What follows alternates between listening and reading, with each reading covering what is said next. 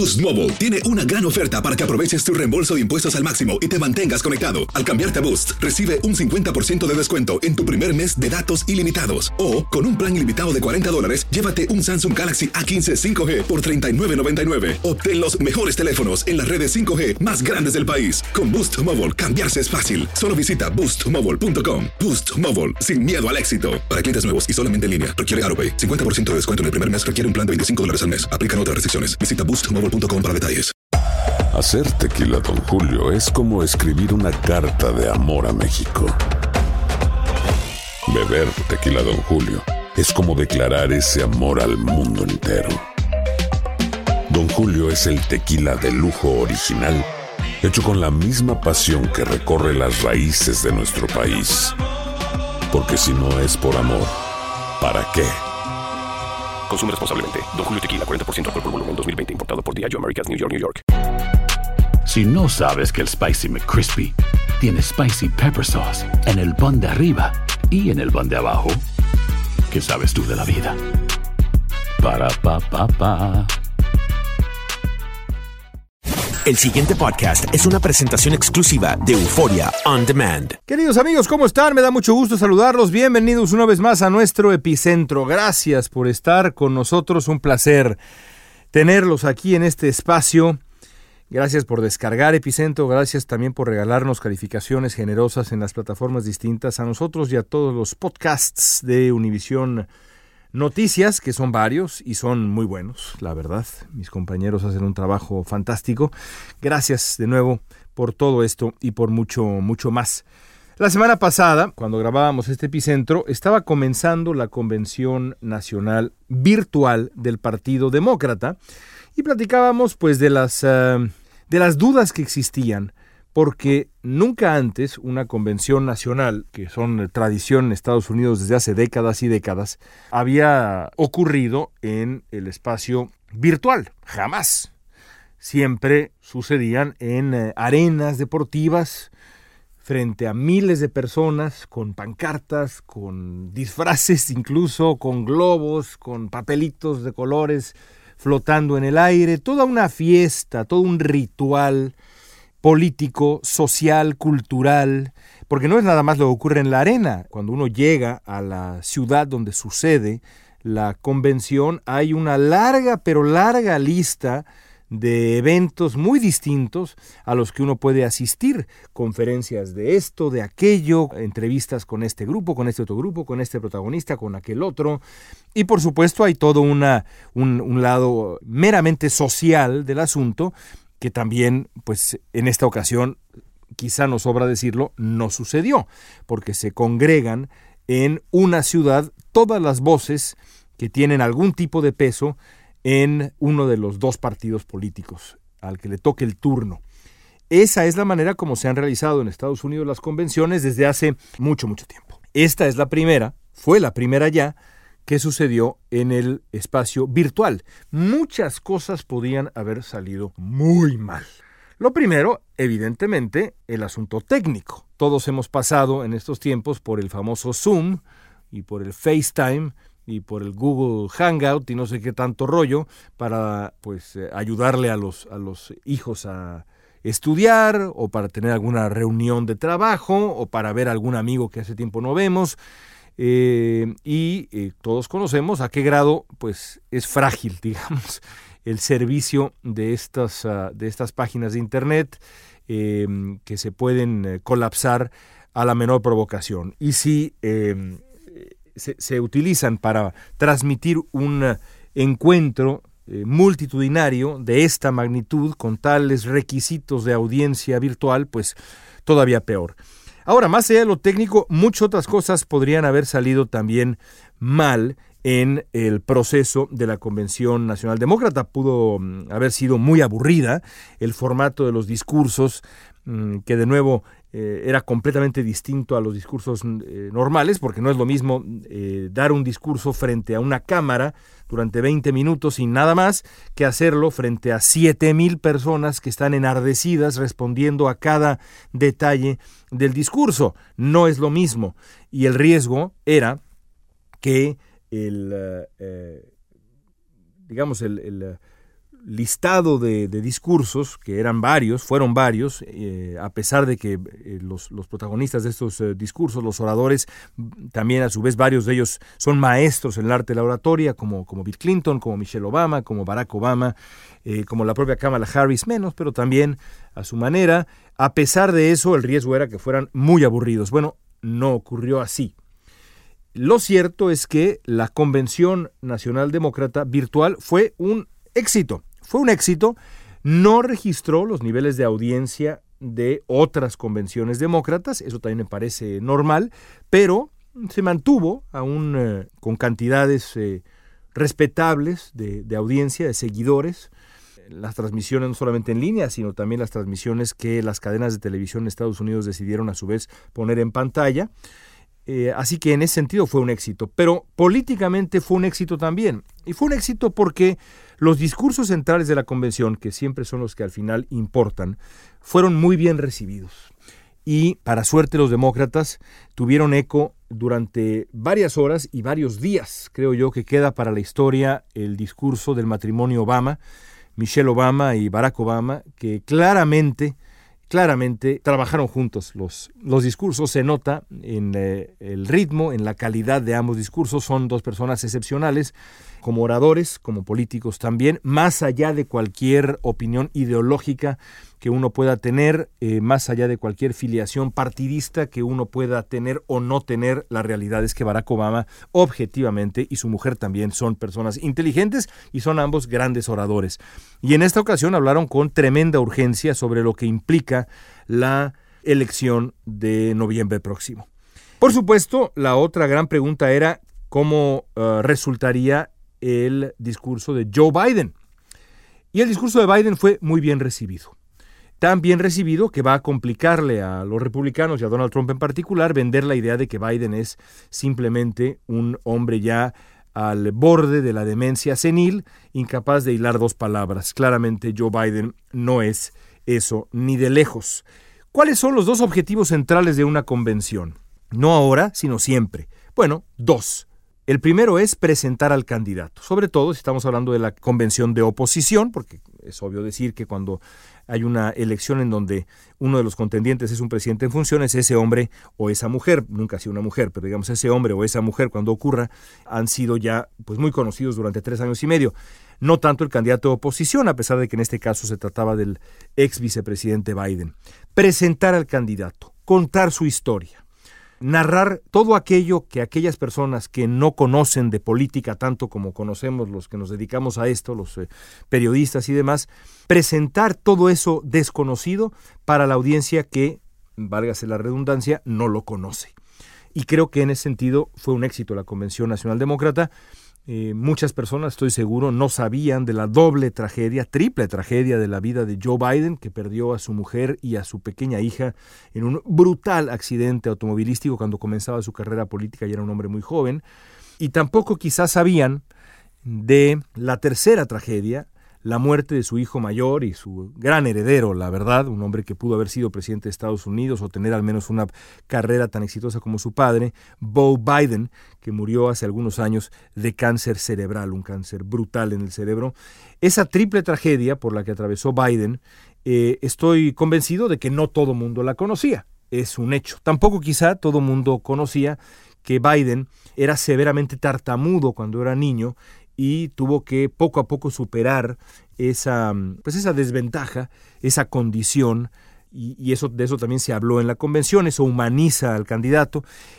El otro objetivo siempre es el contraste, el contraste con el contrincante. Trazar claramente un contraste entre lo que es el candidato A en comparación con el candidato B. Y eso también, la verdad, resultó de maravilla para los demócratas.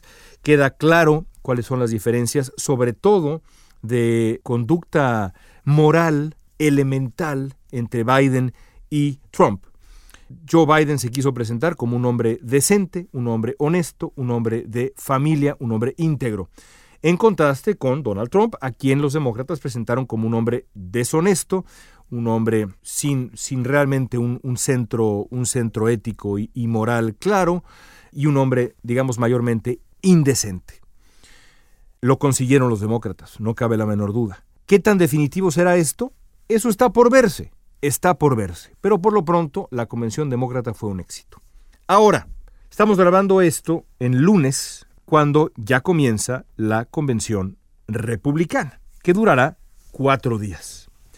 La convención republicana será muy diferente a la convención demócrata. Para empezar, no veremos una coalición tan amplia como la que desplegaron los demócratas. Simplemente un hecho. De nuevo, uno puede decir que eso es positivo o negativo, habrá que ver el resultado final de la elección.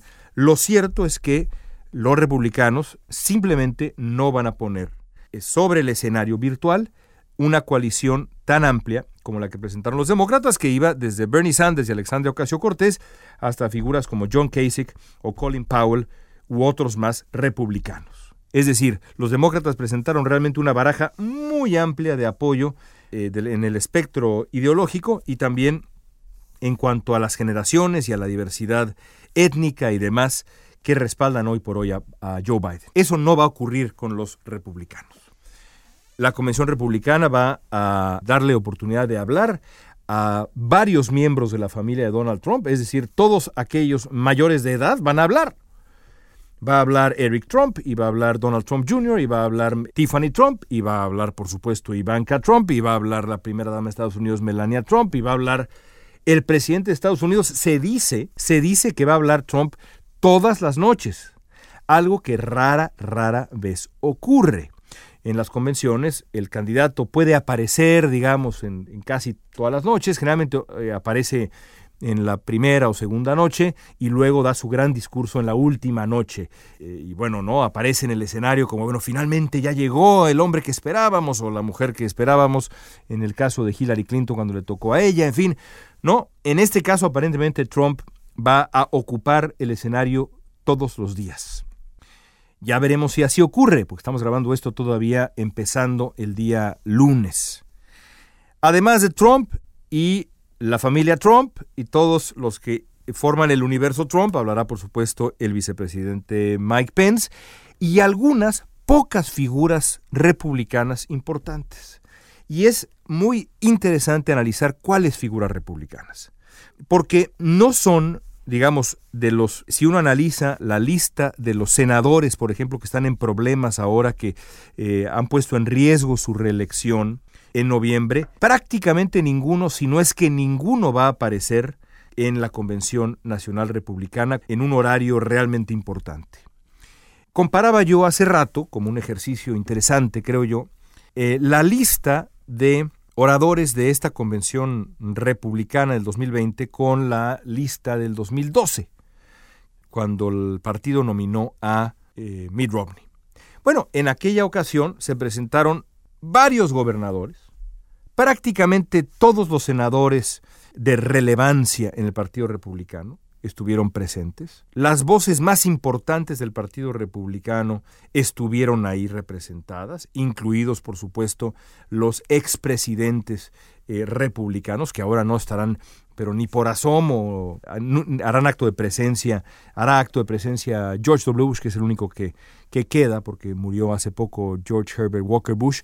No veremos en absoluto a George W. Bush en la convención republicana, a diferencia de lo que pasó con los demócratas, en donde estuvieron presentes pues los tres presidentes demócratas, aún con vida, Barack Obama, eh, Jimmy Carter y Bill Clinton. Así que será una celebración de lo que se ha convertido el Partido Republicano el Partido Republicano ya no es el Partido Republicano. El Partido Republicano actualmente es sobre todo el partido de un solo hombre, el partido de Donald Trump. Y ese es el partido que vamos a ver reflejado en estos cuatro días. De nuevo, eso puede derivar en algo positivo para las aspiraciones de Trump o negativo. Eso solamente lo sabremos el primer martes de noviembre. No antes, no hay manera de saberlo antes. Pero es un hecho que lo que estamos viendo es por lo menos en esta ocasión, un partido republicano reducido al mundo Trump, al mundo Trump y a los temas Trump. Porque esa es la otra pregunta. Si la Convención Demócrata tenía que presentar al candidato y tenía que trazar un contraste con eh, su oponente, es decir, Trump, ¿qué tiene que hacer Trump? Bueno, Donald Trump tiene, antes que nada, que vender, que defender, defenderse, sobre todo ahora que su popularidad ha caído tanto, representarse de volver a presentarse, no de representarse, sino de volver a presentarse frente al electorado, defender su gobierno y trazar claramente un contraste con los demócratas. ¿Cómo va a trazar ese contraste? Creo yo que lo que va a hacer es algo parecido a lo que en 1988 hizo George Herbert Walker Bush contra Michael Dukakis, el candidato demócrata. Que es decir, los demócratas van a poner en riesgo tu seguridad quieren quitarle fondos a la policía, están del lado de los vándalos, el movimiento Black Lives Matter. Van a poner en riesgo tu acceso a las armas de la segunda enmienda, van a ir contra la segunda enmienda, van a abrir el país a la migración ilegal, indocumentada, ilegal, como dirían ellos. Son peligrosos para ti, para los tuyos. Se van a llevar tu trabajo. Es decir, van a decirle al electorado estadounidense, los demócratas son un peligro para ti y para los tuyos. Es muy curioso porque ese fue un poco el discurso de los demócratas. Los demócratas dijeron, Donald Trump es un peligro para Estados Unidos y no solamente eso es incapaz y holgazán, e indecente y deshonesto. Nada más.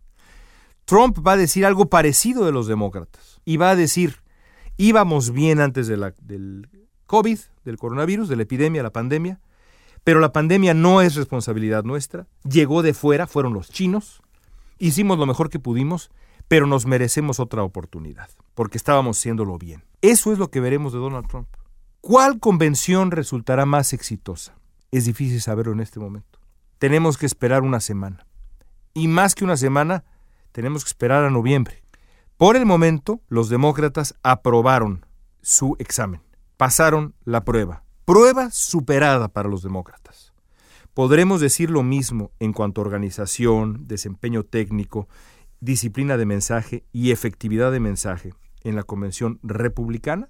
La única manera de saberlo es esperar una semana más. Estaremos aquí en Epicentro para comentarlo. Mientras tanto, amigos, los invito a seguirnos en redes sociales, arroba León Krause, K-R-A-U-Z-E. Estamos ahí en Twitter, en Instagram, en Facebook menos, pero también estamos, siempre lo digo, y otras plataformas similares, siempre abiertos al diálogo, a, las, a sus sugerencias, a sus críticas, antes que ninguna otra cosa. Aquí estaremos la próxima semana. Mientras tanto, sigan la elección, que está de verdad muy, pero muy interesante, y nos escuchamos el próximo día martes.